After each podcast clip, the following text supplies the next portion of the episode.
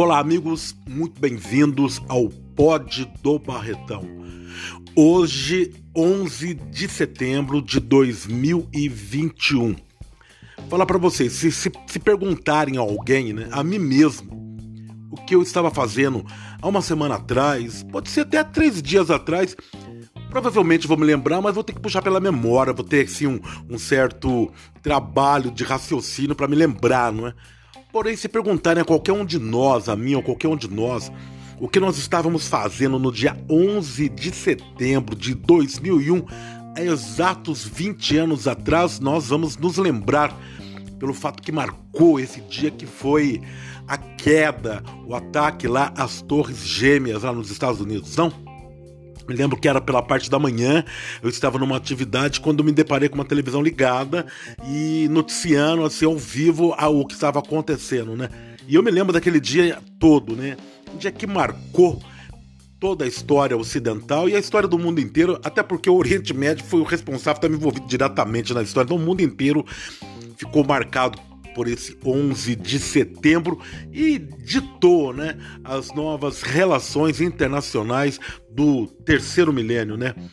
Começou no ano 2000 e é, ali foi um marco. O que está acontecendo hoje lá no Afeganistão, com entre os Estados Unidos, os Talibã, toda aquela história lá, ele tem fundamentalmente suas raízes plantadas naquele 11 de setembro, né, em que quase 3 mil vidas foram perdidas nesses ataques aí é, míopes, né, que são provocados pelo terrorismo, né? essa questão do fanatismo, né, essa questão do extremismo que nós estamos vendo aqui em terras brasileiras, né, com relação aí ao presidente Bolsonaro e aqueles que o seguem, seguem cegamente.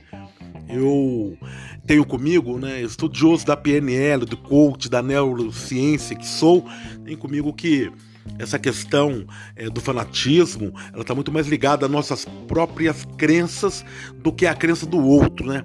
Ou seja, nós vemos refletido naquele outro, né? Ele cristaliza aquilo que nós próprios acreditamos, aquela nossa zona de conforto, que a nossa mente, seja por questões aí é, genéticas, seja por formação, ela acaba criando, ela acaba gerando essas crenças, né? Esses valores e a gente acaba refletindo em alguém que de repente teve uma ascensão ao poder, como é o caso que está acontecendo com o presidente Bolsonaro, né? Creio que ele mesmo não crê tanto naquilo como as pessoas que creem nele, né? Que, que refletem nele as suas próprias crenças, né?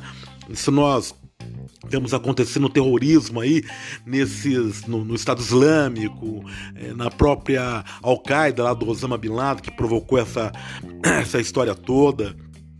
E agora lá no Talibã, né, aquele povo todo lá, que são fanatizados por uma questão religiosa, e nós podemos ser fanatizados pela religião, pela política, vem tudo, né? Até pelo gosto de uma determinada comida, eu penso que a gente pode radicalizar. Então, o bom senso ele deve prevalecer no equilíbrio é tudo, né? Se não tiver equilíbrio, a gente vê o que está acontecendo no mundo, né? O que aconteceu nesse 11 de setembro do qual nós estamos falando, o que está acontecendo no Brasil, o que está acontecendo no mundo, a própria questão ambiental aí, né? O desequilíbrio que nós estamos provocando e que está comprometendo o futuro das novas gerações, das gerações vindouras, né? Então eu vim aqui hoje para falar sobre esse 11 de setembro, esse marco na história e também essa questão da, do fanatismo, da fanatização, né? Então é bom a gente sempre estar tá pensando sobre isso, fazendo uma, uma reflexão, revermos aí nossos valores. Sei que crenças, e quanto mais limitantes elas são, mais difíceis são de quebrá-las, mas é necessário que a gente ponha a mão na consciência e que nós façamos aí um, uma reflexão sempre que possível sobre nossas crenças e de como elas impactam né, no mundo, impactam a nossa própria vida e daqueles que nos cercam. E aí fica a dica aí. Né, então aqui também uma homenagem a todas essas mortes aí no mundo inteiro, não só no ano de setembro, mas todas elas que acontecem aí por crenças errôneas, porque o que nós temos que valorizar de fato é a vida. A vida é o, é o dom de Deus, é o que mais importa, é o que o Criador nos levou. Então isso que é muito importante importante. Então fica aqui registrado aqui o meu comentário no nosso podcast e estejam sempre conosco. Né? Nós estamos sempre aqui para trazer uma palavra, uma, um pensamento, uma reflexão que diga a respeito, que possa, de alguma maneira, impactar e melhorar a vida de alguém que está aqui nos ouvindo, que está ao nosso redor. Né? É, um grande abraço a todo e muita reflexão. A vida é equilíbrio. Valeu, pessoal!